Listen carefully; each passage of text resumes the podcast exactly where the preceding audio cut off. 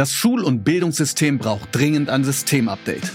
Unzeitgemäße Vermittlung von Stoff, Schülerinnen, die zu funktionieren haben und Digitalisierung Fehlanzeige.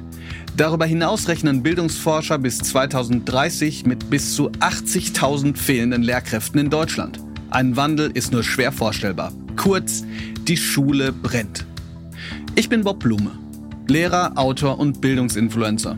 Um zu verstehen, welche Brände gelöscht werden müssen, spreche ich im neuen SWR3-Podcast Die Schule brennt mit meinen Gästen über ihre eigene Schulzeit. Lieblingslehrerin, Hassfächer, Schulfreundinnen? Was hätten sich die Gäste für ihr jüngeres Ich gewünscht? Und vor allem, wie können uns diese Erinnerungen helfen, Schule und Bildung besser zu verstehen? Das alles im neuen Podcast Die Schule brennt. Auf swr3.de, in der ARD Audiothek und überall, wo es Podcasts gibt.